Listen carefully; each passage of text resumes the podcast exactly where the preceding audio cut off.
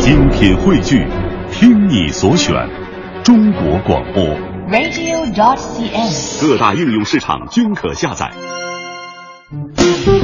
心中有节奏，耳边有远方，真的不需要每个人都懂。那些气味相投的人自然会明白。生活就该有韵律，有温度，有腔调，有感觉。京城文艺范儿，北京青年的文艺生活手册。文艺生活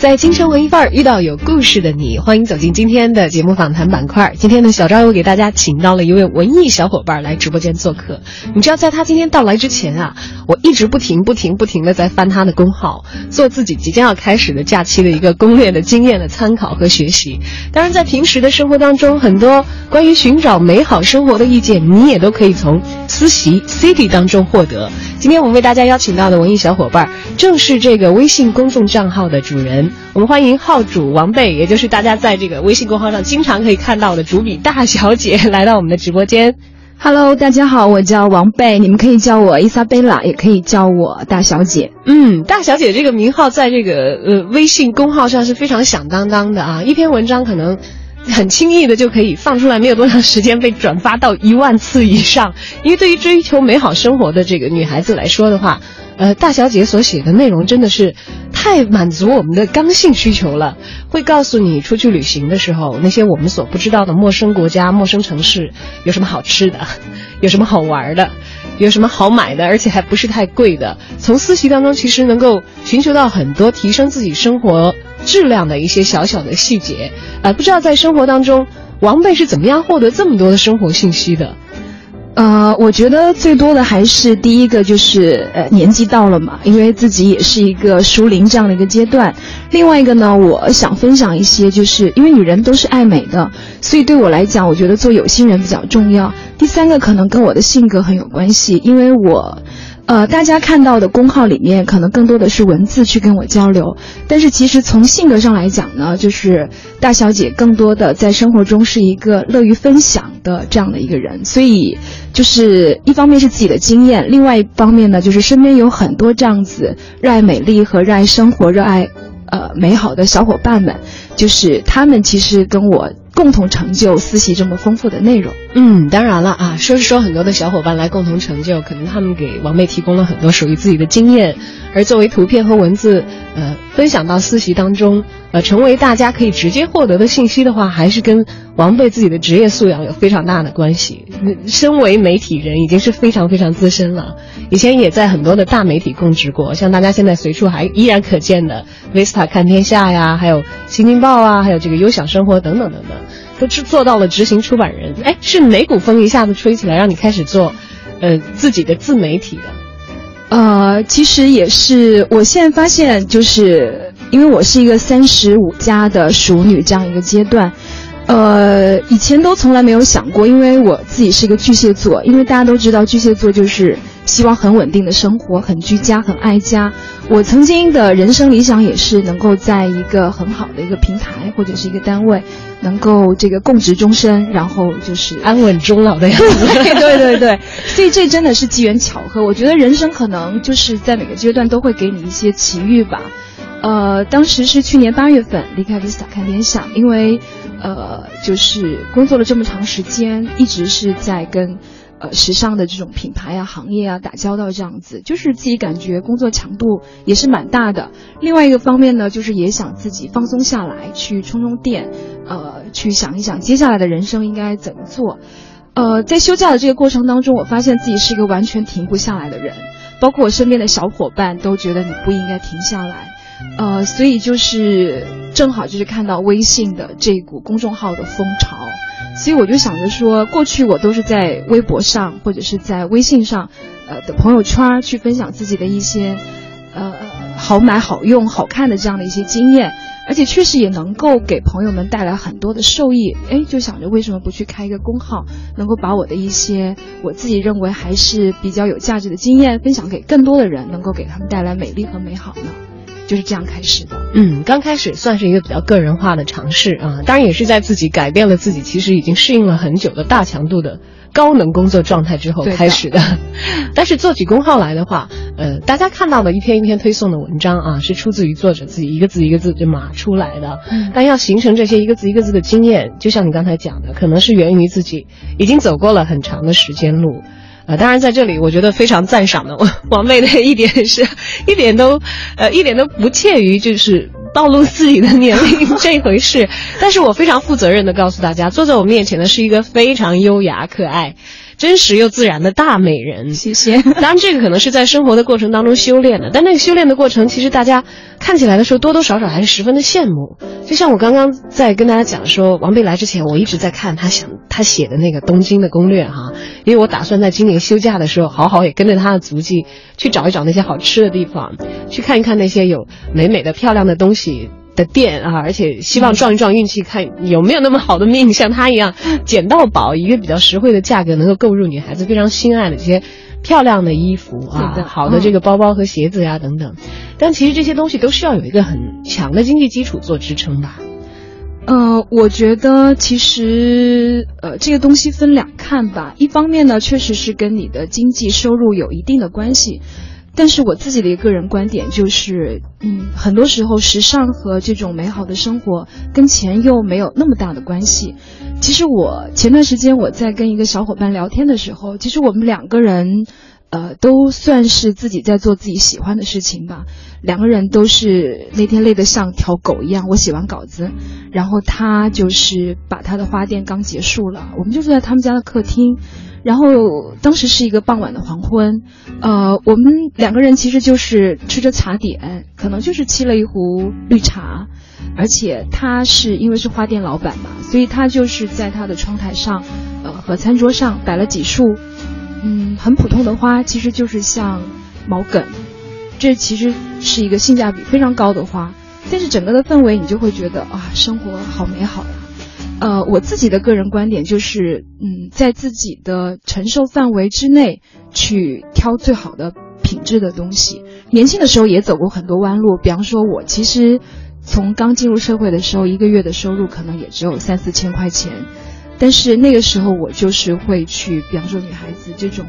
其实对内衣的选择会很重要，就是有一些贴身的能够提升你生活品质感的这些东西。包括我最近写了一篇护发，怎么样去护理你的头发，就是很多时候你可以把你的一些不必要的，比方说在淘宝上面，可能呃一个任性就去买的几条裤子或者几件雪纺的衬衣，这些钱攒起来，你可能是买。两罐特别好的洗发水，嗯，我觉得可能会让你的整个人生的状态会完全不一样。当然，比方说现在我的经济，呃，整个的可以支付的能力肯定比十几年刚进入社会的时候会好很多，但是我也不会只会去买品牌，呃，买名牌追名牌。现在我是我自己最喜爱的品牌，我会买，但是很多时候我也会去淘小店儿。就是跟大家分享一个比较有意思的经历，我曾经在一个复古店里面花十块钱淘到了一条迪奥的丝巾，十块钱，这是在哪儿淘到的？就是在鼓楼的一家复古店，是我最爱的一个复古店。然后老板娘就是一个特别美貌的一个前时尚达人，所以当时他们从欧洲淘货就比较信任。我觉得 vintage 这种东西，包括刚才跟你聊起来，大家对复古的这种东西都很热爱啊，我们算是同道中人。我觉得一定是要跟对人买，然后在买的过程当中可能会交一些学费，但在这个累累积过程当中，你就会形成自己的一些呃眼力也好啊，这种独到的这种辨识能力也好。当时他们从欧洲淘回来，就是说实在，老板娘也是比较比较呃任性，比较慵懒，所以就把一堆丝巾就放在一个小小木筐里。我当时买了几件衣服，我说哎挑挑丝巾吧，因为春天来了。所以就随手就抖出一块皱皱巴巴的，我不该看，就是很清晰的迪奥的标，而且根据我买 vintage 的这个经验，它一定是在早二三十年前至少的这样的一条精品。我回去以后就是把它送去干洗，然后把它熨平以后是一条非常风情万种的小丝巾。而且到现在你会发现它非常的独特，你在所有的正店里，现在的现货商品店都是看不到的。对的，对的，我觉得独一无二的这种魅力是最迷人的，我是很痴迷于这种感觉，所以这种其实更多的是你的心思和你有没有心去去在追逐美好这件事情上面去投入很多，包括有很多经验了，就是翻时尚杂志啊，或者是去看一些。因为间接经验，我觉得对于培养一个女人的审美是非常有帮助的。还有就是身边多去交识一些审美品味比较好的朋友，这些都会让你在时尚这条路上，呃。进阶会少走很多弯路。嗯，我们如果打开思琪的公众账号，会看到这样一句话：一半精神生活，一半感官享乐，只关心美丽与美好。Please be seated，请坐下来。因为其实我我忽然觉得这句话所描述的不仅仅可能是思琪的一个理念啊，也跟所有可能喜欢听我们京城文艺范儿的朋友们，他们的生活和对品质的要求是一样的。我觉得所有的女人应该不会拒绝美这件事情。没错，所以我觉得这就是我们今天能够坐在一起聊这个话题的一个很重要的一个原因。我自己也讲过，就是有趣的人始终会在一起，气息相投的人总会相遇。所以就像我们今天可以在这儿聊天是一样的。好好不张开，好景不站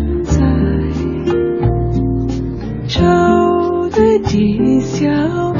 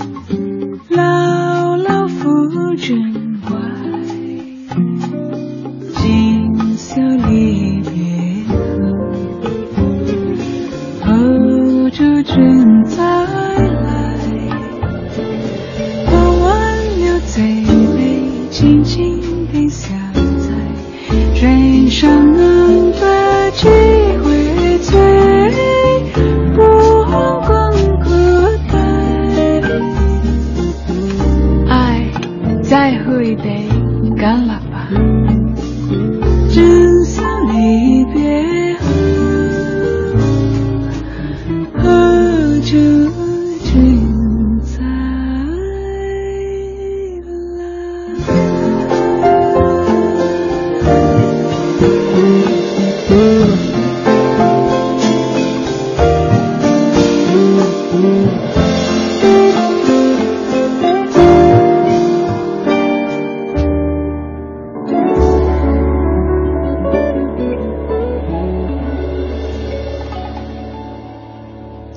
说说看那些你所遇到的气味相投的朋友们吧。呃，就非常多，在公号里面也分享了很多小伙伴，比方说昨天护发的那个女孩，她其实，嗯，在公众的眼里，现在应该算是一个时尚圈的名人，因为她是一个奢侈品品牌的中国区公关总监。但我们认识的时候，她其实还是一个漂亮高挑的女大学生。呃，所以身边就是会有很多这样子的小伙伴，你会看到，就是不管是说他的先天的条件好与否，但是对自己有要求这件事儿特别重要。我身边其实也有很多，就是相识十几年，从可能是一个很青涩的一个大学生，慢慢不断的对自己有要求，不断的去提升自己。我觉得女人的提升是全方位的，很多人可能会只看到说，我怎么把自己打扮的漂亮，但这个。应该是呃是远远不够的，所以我一直在私习上面分享的，这也是我区别于其他时尚公号的一点吧，就是内容的丰富和多元化，呃，不会只讲穿衣打扮，也不会只去分享街拍与秀场，因为生活不是秀场，所以你首先还是得去适应你的适合和匹配你的年龄、你的场合。另外一方面呢，就是在内容上，我觉得，嗯，不管是你去选择一个内容号，还是你自己的生活维度，都应该更多的宽泛一点。呃，比如说对女人来讲，除了这个美丽的外表，你要去护肤，你要去护发，你要去美容，你要去美颜，甚至到了我这个年年龄阶段，很多朋友都不去排斥，甚至会很热衷的去追逐微整形这件事情。但是更多的，我觉得女人也应该去阅读。呃，去看电影，去交朋友，去旅行，嗯，去把内在的那个自己好好的锻炼和打造一充分的打开。还有就是去运动，因为我自己也是个运动狂人。哎，运动这件事情，其实好像我发现很多人刚开始如果没有进入的话，会有点怵，但是更多人进入了这个状态，会停不下来。而且是一个终身的爱好，终身的陪伴。嗯，去运动。去丰富自己的内心，丰富的办法有非常之多。你可以留心生活当中的点点滴滴，也可以向生活当中的人去学习。对，其实，在这个我看私习当中，还是那篇那个东京攻略的这个呃内容的时候啊，我注意到后来他其实附了一些照片，是跟本来的主体文章内容不是太相关的，是向巴黎最会穿衣服的女人学习穿衣。当那个是一个这个呃以图可能做教学的这样的一个小小的附的一个内容。对对对，有一个巴黎女人给我留下了很深的印象，她曾经是我的嘉宾。宾，嗯，当然他身身着非常优雅的、很很很适合的衣服，然后说着流利的中文，我相信他说法语可能会更加的性感、迷人。会对，但他除了外表，他让我突然一下子领略到法国女人的风情，恰恰可能就是你所说的，呃，外表只是一部分。对，我记得当时他坐在我对面，是个嘉宾。我们的采访结束了以后，因为当时是直播嘛，哈，然后要交接班换下面的一个节目，然后他就走过来。就是往我这边走，因为我们当时这个一下子就是电台的这个，呃，播出的规定就从脑子里蹦出来了。我说不好意思，我说您这边的台子是你不不可以碰的，因为我们在操作嘛，哈，我们就有点像司机那样子。我说那个，嗯，您的座位是在那边，大概是这个意思的啊。然后他说，哦，没，嗯，我不打算这个在这儿坐下来，他我只是打算过来拥抱你一下啊。哎呦，然后我一下子忽然感觉到。其实可能我们思考的界面会非常的不一样，我可能想到的还是一个工作，还是一个公对公的状态，但他其实好像已经是在情感的这个界面，因为我们有过了呃一个小时的交谈和交往，需要在告别的时候有一个这样的礼仪。哦，他那一个拥抱一下子就把我抱得融化了，我忽然一下子觉得，哎呀，可能是不是在我所习惯的那些生活的角色里面。呃，有一个角色我是会贯穿始终的，是任何场合可能都不会丢掉的，就是一个女性。尤其是她当时给我带来的这个感觉，我觉得一个优雅的，一个在情感上让你觉得愿意亲近和你觉得美好的人，会具备这样的一些让人觉得，呃，内心非常柔软和让人可以体察到你在关心别人的一个细节。其实你这个，你你刚刚分享的这个事情，我是特别有感触。包括在国外旅行的时候，因为很多人会提到说。呃，外国人的这种傲慢啊，或者欧洲人的这种过于自大什么，但其实，在国外旅行的时候，我是丝毫感受不到的。特别是像你提到的这种场景，我也遇到过。就是我觉得一个真正优雅的女人，不管是她的外表还是她的仪态，其实最重要的是她从内心散发出来的那种真诚和温暖，这个是最打动人的。所以在我的公号里面，就是进入关注以后，我其实。也是因为是一个个人号嘛，我是希望它不是一个冷冰冰的地方，而是一个大家能够去形成一种温暖关系的地方，所以我会致欢迎词就是嗯，你来了真好，呃，每天微笑，八杯水，运动半个小时，呃，就大概是这样的意思吧。就是最近我也是在我的这个内容里面做一些调整，我是觉得就是希望把这种理念无时不刻的都去传播给接触到他的每一个人。真正的，我觉得只有美丽与美好是值得女人一生去修炼的事情。嗯，当然有很多的美好是在传递的过程当中才实现的啊。对我们看到王贝其实在这个私习当中分享的很多的内容，可能并不是在我们惯常所熟悉的环境里，可能是走到遥远的他乡。嗯但是我们从走到遥远他乡的这个文字里头，觉得你非常非常的 local，显得好像是很了解当地的一些情况。当然有一些时候可能是有一些当地的朋友的陪伴哈。呃，对，其实我觉得这件事情呢，就是，呃，我可以分享一下我国外经历，就是旅行的几个阶段。因为最早是去欧洲嘛，那肯定是从一开始自由行，因为从小的这种旅行习惯就是希望能够去感触当地人的生活。因为我自己是一个家居控，我去欧洲旅行的时候就是很着迷于那种小酒店，因为它感觉会让你回到那种你想象中的欧洲生活。但是去年去美国的经历呢，我觉得是可以推荐给大家的。就是我在 Airbnb 上面订的房子，它现在应该是全球民宿预订的最火的一个 APP 网站。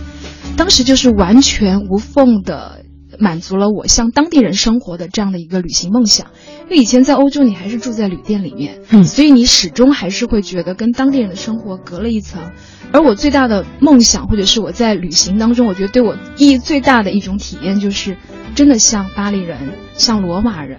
像这个威尼斯人一样去生活。嗯，到了美国呢，我们是住在当地人家里。当然，你在挑选房子的时候，你可以根据自己的审美啊、格调啊，去挑选一些适合你自己的这样的房子。我们住的三套房子分别是建筑师、设计师，反正都是跟艺术相关的人，对，所以他们的房子非常的漂亮。当时其实美国，因为实际上它也是工业城市，所以，呃，整个城市的感觉没有办法跟欧洲比。但是当你住在一个很安静的小区，每天早上起来，因为房子的主人他是不住在那里的，所以你可以用他一切设施，包括他们的大厨房，还有他们橱柜里面所有的漂亮餐具、碗具。每天早上我会早起，然后真的就是对着那个大落地窗，然后外面是葱郁的大树，有鸟在叫，然后你就在那儿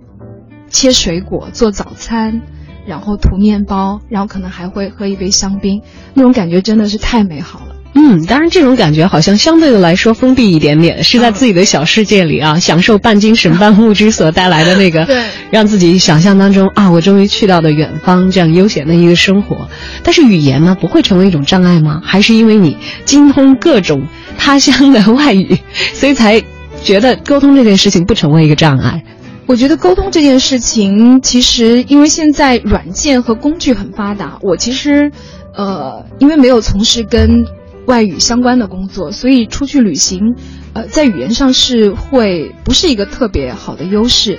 呃，在美国，因为都是讲英语嘛，所以我觉得基本上都 OK。欧洲人士，你不要对他的英语水平有过过高的奢望。期待 对，但是欧洲比较好的是，因为它城市都很小，所以基本上你如果能够把你要去的地方的这个呃地理位置摸得比较清楚，而且你有一张很精准的地图，基本上都不是太大的问题。而且我觉得微笑真的是你的通行证，因为我曾经试过在日本东京，真的一个女孩儿，她是完全不懂英文，但是我们就是要去到另外一个地方跟朋友会面，她真的拿着地图，就是多带着我们走了十几分钟，跟朋友会面以后，我们才知道她跟我的方向是相反的，所以这可能也是旅行，特别是自由行带给你的这种特别好的体验。It's always been about me, myself, and I. I thought relationships were nothing but a waste of time. I never wanted to be anybody's other half. I was happy saying I had a love that wouldn't last. That was the only way I knew till I met you. You make me wanna say I do, I do, I do, do, do, do, do, do, do. Yeah, I do. I 心中有节奏，耳边有远方，真的不 不需要每个人都懂。那些气味相投的人自然会明白。生活就该有韵律、有温度，有腔调，有感觉。京城文艺范儿，北京青年的文艺生活手册。文艺生活手册。今天我们为大家邀请到的文艺小伙伴，正是这个微信公众账号的主人。我们欢迎号主王贝，也就是大家在这个微信公号上经常可以看到的主笔大小姐，来到我们的直播间。Hello，大家好，我叫王贝，你们可以叫我伊莎贝拉，也可以叫我大小姐。嗯，自由行这方面，王贝的经验非常之丰富啊。但自由行就意味着在出门之前，可能要提前做好很多很多很多的功课。因为如果你到了当地再抓瞎的话，可能就会浪费你非常宝贵的旅行的时间，也会对旅行的体验有一个折扣。所以，如果再计划一次自由行的话，大概从什么时候开始做功课？你觉得是最好的？呃，因为我是随性派，然后我们基本上可能会结伴旅行。我的比较省力的办法就是一定要找那种特别靠谱的、爱张罗事儿的朋友。这些都是比较偷懒的了，但是我觉得。呃，虽然做了攻略，但是我觉得就是你一定要把精准的计划和随性的这种灵活结合在一起。因为如果是说完全的按图索骥这样子，严格的按照计划，我也受不了。我会很享受这种信步由缰的感觉。比方说，如果你去到威尼斯，嗯，攻略对你来讲其实没有太大的意义了，因为这个城市就是被这种风情和浪漫包围着。我觉得旅行对我来讲，我还想分享的一个很重要的体验，就是你一定要去享受一个城市的清晨和深夜，因为大多数的人可能出去旅行，更多的都会去选择这种热门的目的地。那热门的目的地从早上九点一直可能到傍晚的六七点，它都是会被游客所充斥着。只有清晨和深夜，我觉得才是真正属于这个城市的。比方说我在佛罗伦萨或者是在威尼斯，这种感受就特别明显。我的小伙伴们都在睡觉，但是我可能早上会出来散步，晚上可能再出来散步。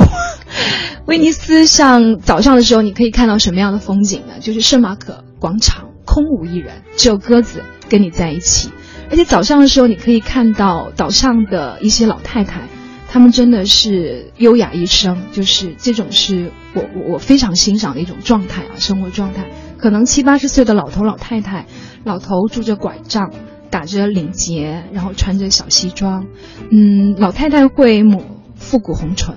然后戴着那种大耳环、项链、戒指。他们可能真的只是从这个岛到那个岛去买个早餐。或者是买今天回家要做的蔬菜和要吃的水果，嗯，一下子就看到了在当地生活的人他们的本来面目啊。对。但有的时候，其实游客呀很介意自己游客的这个身份，嗯、因为大家可能觉得全世界的景点都一样，没有游客不爱坑，没有游客不爱宰的。但是好像你的这个本土化呢，不能说是伪装，这个本土化的状态却非常的适宜。被当地的人所接受，觉得你就是这个环境当中的一员。对对，嗯，那么但是还有一个很本土的问题，怎么解决？吃啊，这住刚才讲到了用那个 A P P 的分享，嗯，吃的东西怎么样去寻找到？尤其是在一个陌生语言环境的地方。呃，所以就是不要去选择太生僻的线路，而且就是真的找身边的旅行达人，或者是去搜一些美食攻略，这个我觉得还是挺有帮助的。比方说我们去威尼斯的时候，因为嗯，欧洲的东西你吃多了其实会腻，意大利你也不能天天吃披萨。但是当时我们在攻略里是看到它的彩色岛里面有一家美食特别棒，墨鱼面。我估计去过威尼斯的人都会很多都会有这种体验，嗯、对。真的就是给了我们很好的这种美食体验，我们真的是找到了那一家，而且他是把那个我们当时要了一瓶呃香槟，呃，他会倒在一个瓷壶子里面，整瓶香槟就是十欧的感觉，然后就是墨鱼、墨鱼面，还有就是他们当地的一些海鲜的特产，非常的美味。在当地深入的去寻找，这点其实最近如果大家有看私席的话，会看到。有跑到菜市场里头去吃日本海鲜的这个经历，对对对。那诶，像这种情况的话，呃，一般来说可能有也有一些其他的游客会前往吧。呃，非常多，其实游客特别多。后来我陆陆续续看到所有去东京的小伙伴，呃，都在秀他们去驻地海鲜的这样的一些美景。驻地海鲜其实呃非常有名了，所以我觉得这种有名真的就是名副其实，值得一去。但是可能温馨提示一下，因为我在写那篇稿子的时候，我看到一篇新闻说驻地海鲜市场可能要搬，呃，地址会发生一些变化，所以再要去东京旅行的小伙伴可以去就是确认一下它的这个新的位置，就避免跑空。呃，还有就是讲当地美食，我觉得就是，呃，一定要要闲逛在城市里面，比方说在巴塞罗那的时候，嗯，我不知道这个听众有没有广州的朋友啊，就是广州的那个城市是非常生活化的，巴塞罗那呢，它是兼具了艺术气质和这种生活气气息嗯。所以当晚上的时候，我们可能会十点、十一点深夜出来，在它的那条大的步行街上，真是人声鼎沸，就是。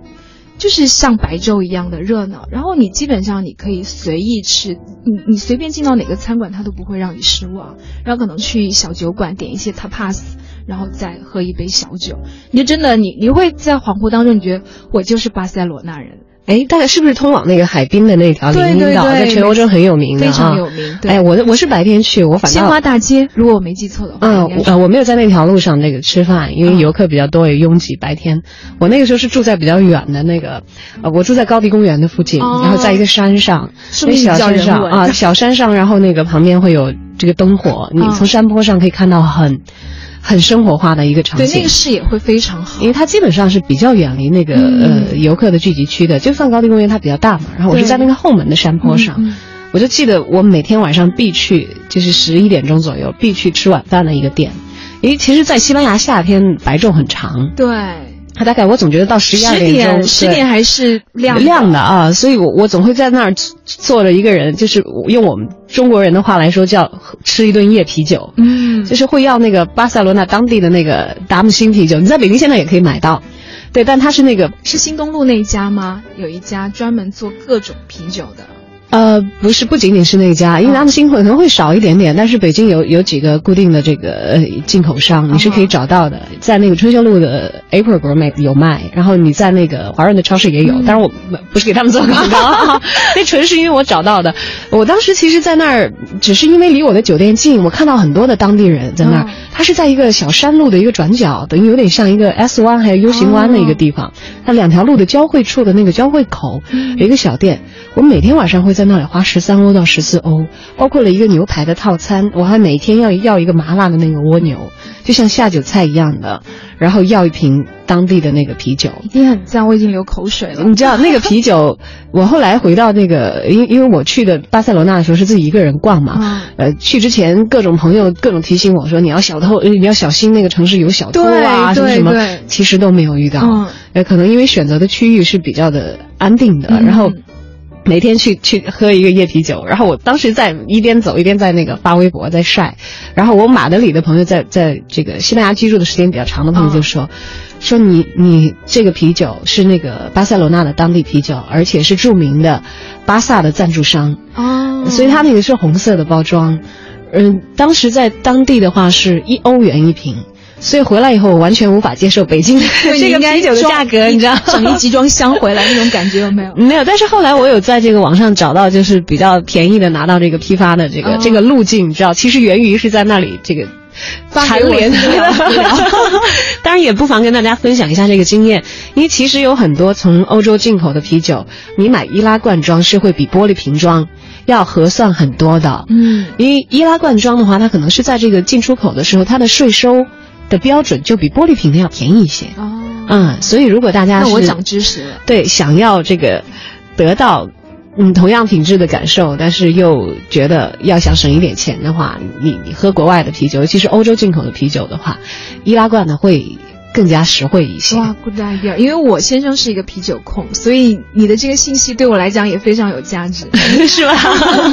当然了，说到这个出去吃吃喝喝玩玩，寻找乐子，很多很多时候我们的功课其实都是跟自己身边的人学来的，嗯包括他们这个呃去到的地方、吃到的东西、遇到的人。当然，遇到的人这个东西可能会比较不可控啊。有的时候也会遇到一些比较糟糕的情况，让大家来避免。就像我刚才所说的，说你去哪儿哪儿哪儿，哦要当然有注意不要被这个对 小偷所盯上或者等等等等的。有啊有啊都有。我们在意大利就是刚落地罗马，一一只箱子就被人拎走了。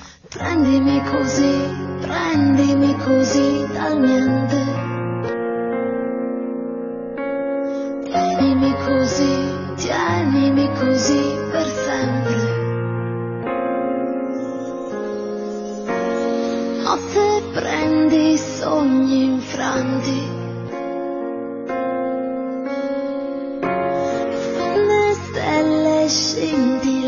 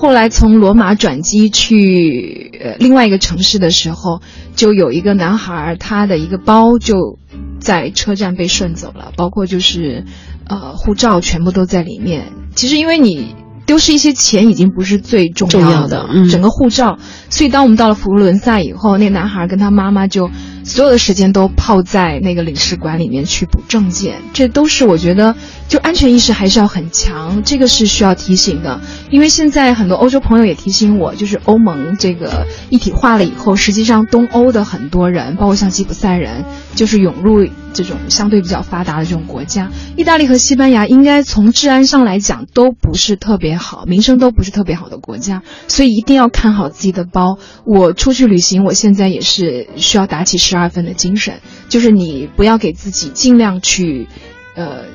不要让小偷一看就觉得这是一个很好下手的我们曾经有一次逛街，就是三个女人就一直逛嗨了，哎，店员蛮好的，就给我们使眼色。哦，后来我就发现是一个吉普赛女人一直在我们身边转，打算而且我心切。嗯对，而且那天我们已经买了不少东西，所以其实又沉浸在你女人都懂的，沉浸在那种选东西的那种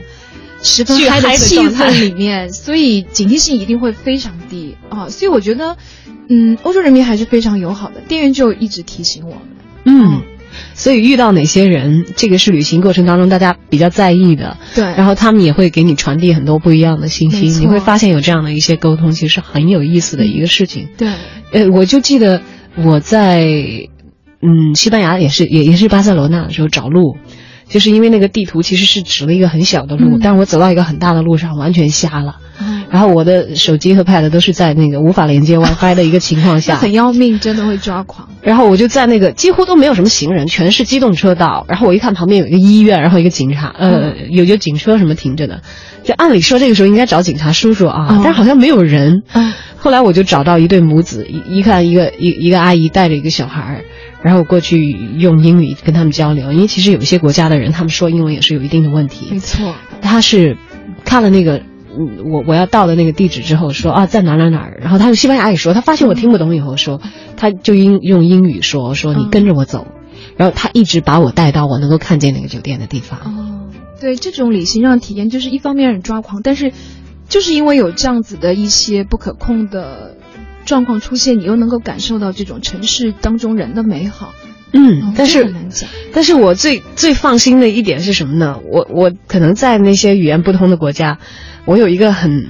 呃，但被我很多朋友诟病的习惯，说你就是给人添麻烦的一个 麻烦鬼。我说为什么？说你干嘛每次旅行都要找有朋友的城市或者周边的城市有朋友的？我说因为我觉得大概需要在危急的时候有一个可以应急，对对对，可以可以响应的人。我说我倒不是说这个非要去借用他们的客厅、嗯沙发，我说但是有一个朋友在这里的话，总是会让你觉得旅行好像更加的具备意义一些。对，而且你会觉得会更温暖，就是跟这个城市没有那么大的间隙感，你会有一种回家的感觉。嗯，刚才提到就是你有讲到你的这种 WiFi 信号啊，都都没有办法联络这种状况，我又想起。呃，一件事情，就我们在西班牙瓦伦西亚的时候，我觉得其实建议大家就是，呃，一定做好的攻略，就是把你的一些精准的地点，还有你要吃的美食，最好是放在一个手机的备忘录里面，因为这个它不会受 WiFi 条件的控制。我们就有一次抓虾，就是半夜，我先生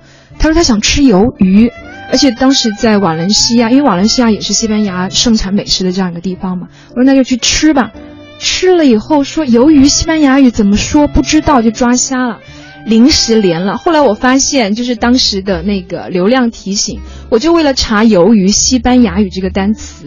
就是流量就是六十多块钱人民币。因为走到国外漫游起来，这是很昂贵的，嗯。所以建议大家，其实我觉得有一个神器，就是能够插卡的 iPad。啊，是很提倡大家使用的。我觉得我在多次外国旅行的时候，我就开始后悔说，为什么我的 iPad 没有用那个插卡的版本？虽然可能稍微贵一点点的钱，嗯但是基本上大家走到其他的国家的话，它都会有那个上网卡。哦你把上网卡换到手机里，你可能丢失了这个国内的人跟你联系的一个方式，你也觉得不合适对。而且手机的屏幕比较小，你看地图啊，相对的没有 iPad 大的这个屏幕这么方便。嗯你在机场的时候，你去哪个国家，你买哪个国家的上网卡，往你这个带卡的 iPad 里头一插，其实解决很多的问题，对。就可以永远处于不脱线的一个状态了。哎，这个没错，包括像 Google 地图，它好像也是可以有离线的这种功能，也是不错的一种选择。嗯，像我们去意大利的时候，我先生做的攻略，所以他其实提前就是下 Google 地图，把整个罗马城全部下下来，就等于我们在去意大利之前，他已经逛了罗马俩礼拜，所以他真的像门清一样，就带着我们东走西串的，特别棒。嗯，当然了，没有谁是生来的小百科，没有谁是把这个世界地图了然于胸的。但是我们有很多现代化的工具可以利用，很多的方法可以学习，对对对在朋友们之间可以串很多的经验。所以今天非常隆重的把思喜 City 介绍给大家，因为王贝就会一直坚持不懈的为大家做这些探索和寻找啊。对，分享是美德，所以我也愿意把我现在其实不仅仅是我自己了，我是希望把身边的所有朋友们这些关于旅行、关于心灵成长、关于好吃、好用、好美、好买的所有的这些经验都分享给大家，希望能够对大家的生活有一些帮帮助，我就觉得很满足了。嗯，大家只要在微信订阅号当中搜索“思习”，呃，需要再把那个 “city” 的英文打上去吗？呃，其实光搜呃私习应该搜不出来，所以这个名字就是可能会费力一点。私人的私，席位的席，然后还有 city s e a t y 这样子。嗯，是每天都会有文章推送给大家吗？呃，之前是每天推送，但现在我觉得可以，就是因为现在是一个信息过载的社会，所以我觉得我希望篇篇都是精品，所以现在基本上会控制在每周三到四篇这样的一个。一个节奏就是跟大家聊所有关于美丽跟美好的，比方说最近从今天开始，我就会推一系列的这种春季必备单品，在呃思琪这个公号里面，我是觉得不会去纯粹去倡导大家买买买。嗯，家里人对于你的这个爱好也好，态度也好，持什么样的意见？因为我知道有一些女孩子，她们其实自己。很爱美，也很希望提升自己的生活品质，但是有一些人的伴侣就会觉得，好吧，买，好吧，买，就会觉得，因为呃，不排除有一部分爱美的女孩子是呃很舍得在这方面花钱的，呃，因为不是所有的人可能都会算得过来这个经济账，然后控制在一个不是太大的花销的范围之内。嗯，有很多人可能留给伴侣或者是家人的印象就是说，你是不是太。太过于偏重物质，嗯，或者是觉得太注重对对外在的地方，会让人觉得心理上有一点点的抵触。但是你的家人，我相信可能。会比较深度的理解这这件事情吧。对，所以找伴侣这件事儿，就是因为这可能话题就会比较大。但是我只想分享一点的话，就是女性，因为现在女性越来越独立，越来越自立，越来越知道自己想要什么。我觉得在找伴侣的一个问题上，综合我身边所有小伙伴，包括我自己正面和负面的经历来看的话，真的要找一个绝对能包容你的，你们懂的。对，要懂得，要互相的懂得。包括你的爱好，包括你所厌恶的一些内容，他都要可以理解。对，因为其实我觉得还是理性还是非常重要。可能在很多人眼里也会觉得我会比较的爱购物，但是我最近做公号以后，我会发现，因为你会做很多这种。选题上的一些搭配，而且会接触到很多经典的这种时尚偶像的一些穿衣经，所以其实有些嗯衣柜里你不要买太多，真的是可以的。所以我觉得这个号从某种意义上来讲也是男士们的福音，因为我不会鼓励大家倡导大家去买，而是觉得真的是可以把你很多旧有的一些经典搭单品重新去组合，然后它也会穿出新意。我就发现最近我其实我就会更加的看重一些基本款，比方说黑白灰这样的色调，以及比方说一个深 V 一个大一字，就是类似这样的基基本款，但是可能你会在配饰上面做一些小小的变化。比方我今天可能带了一个。大金的这种复古的新型的链子，哎，整身黑色就会让你提亮很多。而且这一条是我最近的心水，我就从买到现在，我就一直没有离身，一直没有离身。而且是因为我发现我在做某个专题的时候，哦，白衬衣专题的时候，是发现奥黛丽陶杜她带了一条类似的。那我做那个专题前一天，我收到了这条。小心精炼，所以就特别如获至宝，就是连 Chanel 的那些复古的链子，我觉得都把它放到一边去了。对，曾经自己很爱的，对，就几百块钱。所以我觉得很多东西其实跟贵呀，跟你要花多少钱，真的没有太大的关系。嗯，在生活的路上寻找更多的同道中人，也希望今天一个小时的节目，呃，能够让喜欢。在生活当中寻找美、挖掘美，也能够让自己的生活变得越来越美的朋友们，找到一位新的朋友。我们的思习 City，今天非常感谢王贝跟我们分享了一个小时的时间，也欢迎以后你有更多的，不管是旅行经验也好，购物经验也好，还是生活当中收藏到的很有意思的闪亮点滴，都再到节目当中跟我们的朋友们一道来分享。好的，也谢谢大家，让我们一起美丽，一起美好。嗯，今天节目就到这儿，也感谢您的收听，再见。